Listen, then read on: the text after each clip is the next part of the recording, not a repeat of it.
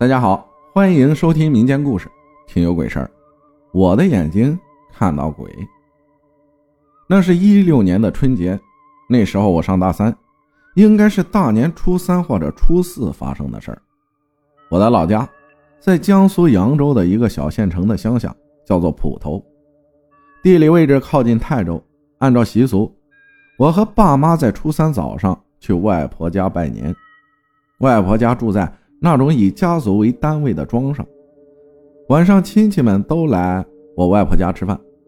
我的两个表弟刚上半年大一，吃完饭无聊，就喊我和另一个亲戚的孩子一起去镇上的网吧上网。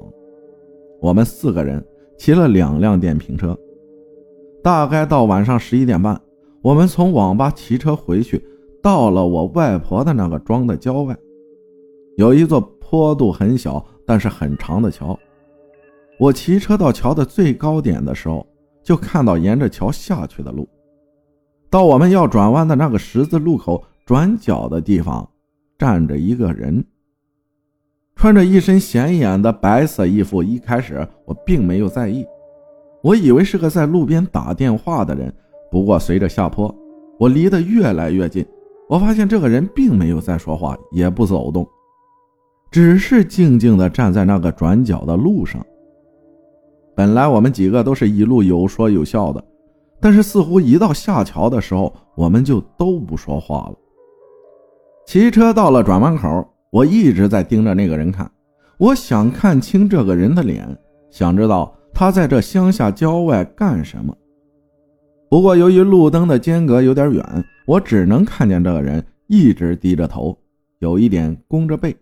头发挡住了正脸，不过他的侧脸很白，白的跟他的白色外衣都快差不多了。而且那个衣服应该是类似蝙蝠衫，很宽大的那种。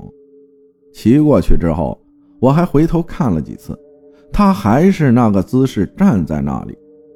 我们又转了一个弯，回头已经看不见那个路口了。我就问在骑另一辆车的一个表弟。刚才下桥转弯的路口，那个人站在那儿干嘛呀？我表弟一脸疑惑地问我：“什么人呢？我没看见啊。”我又说：“就站在那转弯口，你还从他旁边骑过去了。”表弟坚定地说：“我肯定没有看到人。”我又问他后面坐的那个亲戚，他也说没看到。我又问坐在我身后的另一个表弟，他也是没看到。我一下就急了。骑车的那个表弟，他是骑在我右边的。我们下桥后是左转，转过来的时候，他们离那个人比我更近，怎么可能没看到？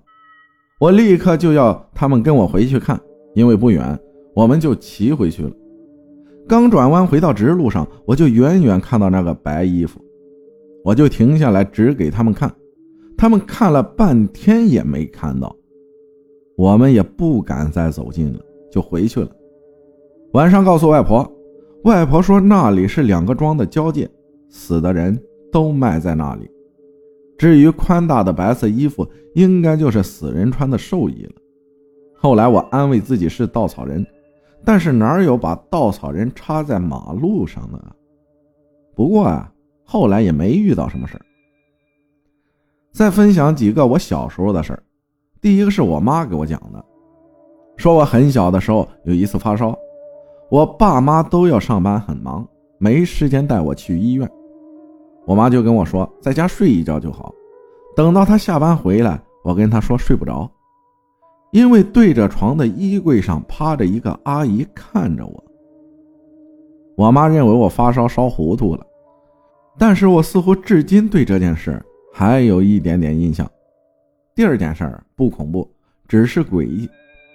就是我上小学的时候，我骑车上学，路上人很多，我突然就看到前面不远的一个三轮车，后面坐的那个孩子竟然跟我长得一模一样，而且他也同时看到了我，也做出了和我一样的惊讶表情。我当时就感觉自己在照镜子一样。不过他跟我不是一个小学，不是同路。不过同在一个小县城，竟然后来就再也没有遇到过。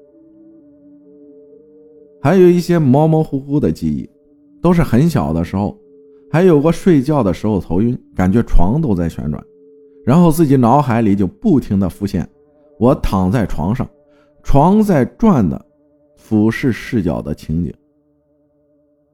不过有件事记得特特清楚，那时候应该在二零零零年以前，我家还住在县城的北边，再往北就是看不到边的荒地。我记得那是个冬天，我那时候很小，爸妈把我放在他们中间睡觉。我从小就是夜猫子的那种，加上我爸打呼很响，我就躺着看着窗子外面发呆。